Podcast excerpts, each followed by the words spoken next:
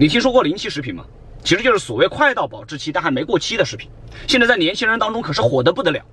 那这背后有什么猫腻呢？我来举个例子，像一瓶依云的进口矿泉水，在超市卖七块九，便利店卖五块，临期特卖店居然只要两块九，是不是真香？